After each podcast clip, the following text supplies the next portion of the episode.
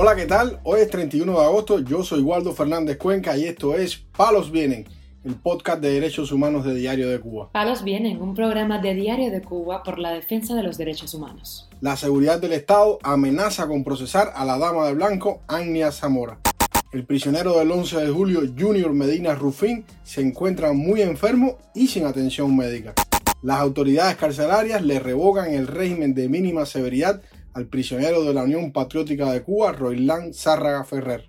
La seguridad del Estado le niega asistencia médica al prisionero del 11 de julio, José Rodríguez Herrada. Lo más relevante del día relacionado con los derechos humanos en Palos Vientos. Comenzamos informando que la policía política dio un ultimátum a la integrante de las Armas de Blanco, Agnia Zamora, para que cese sus publicaciones en redes sociales. Zamora había sido citada este martes en la mañana a la unidad policial de Jovellanos, la ciudad cabecera municipal del poblado de Carlos Rojas, donde residen ella y su familia. A las 10 de la mañana me presenté en la unidad de policía del municipio Joveano. Eh, fui conducida a una oficina donde había una instructora eh, llamada Dolca, que fue la que me golpeó el pasado 8 de, de marzo, y el oficial de la seguridad del Estado, Ramón Pérez.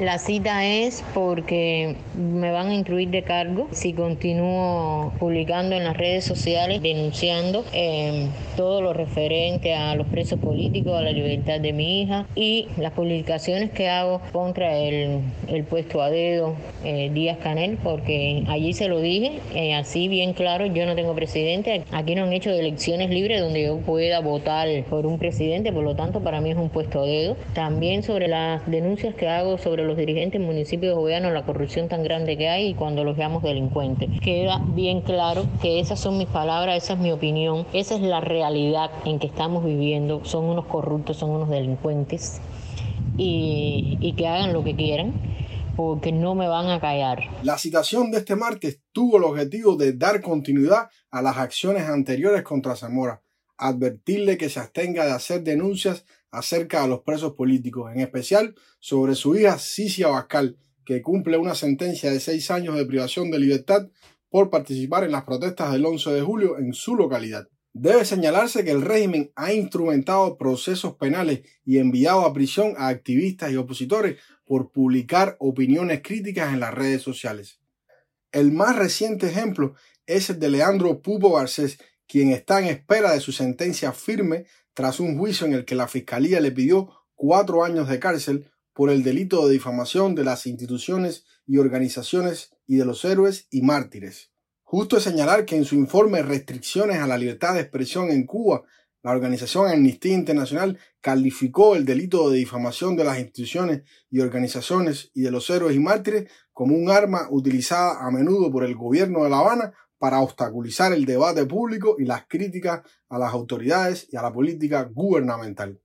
Informamos además que el prisionero del 11 de julio Junior Medina Rufín presenta una fuerte crisis de los riñones y está expulsando cálculos sin recibir atención médica en la prisión de Melena del Sur, en Mayabeque, informa el Observatorio Cubano de Derechos Humanos en su cuenta de X, antiguamente Twitter.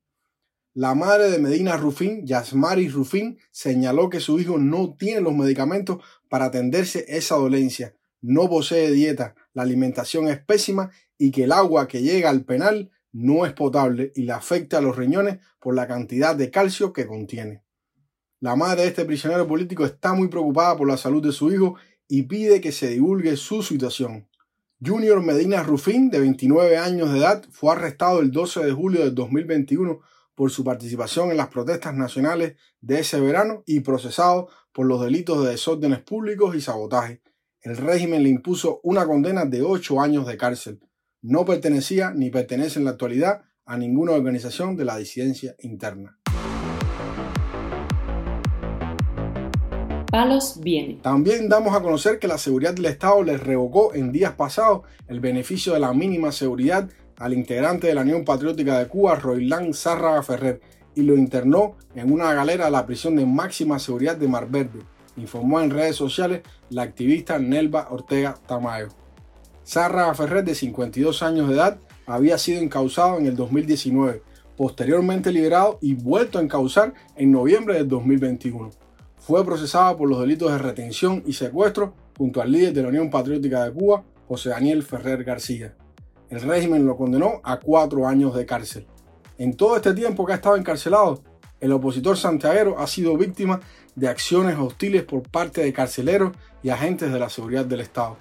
Recientemente estuvo en un campamento de trabajo forzado en el municipio de Contramaestre, pero por protestar por los malos tratos allí recibidos, decidieron ponerlo nuevamente en la prisión de máximo rigor de Mar Verde en Santiago de Cuba.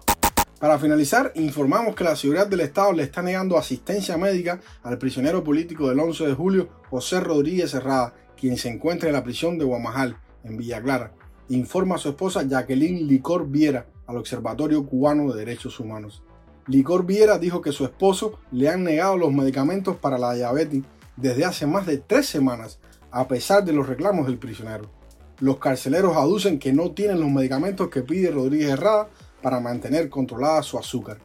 Herrada también ha exigido a los carceleros de Guamajal la presencia de un oculista para que le sea examinada su visión, pero tampoco esta petición ha sido concedida. En la prisión, Rodríguez Herrada, de 51 años, ha hecho varias huelgas de hambre en contra de los abusos carcelarios de que es víctima.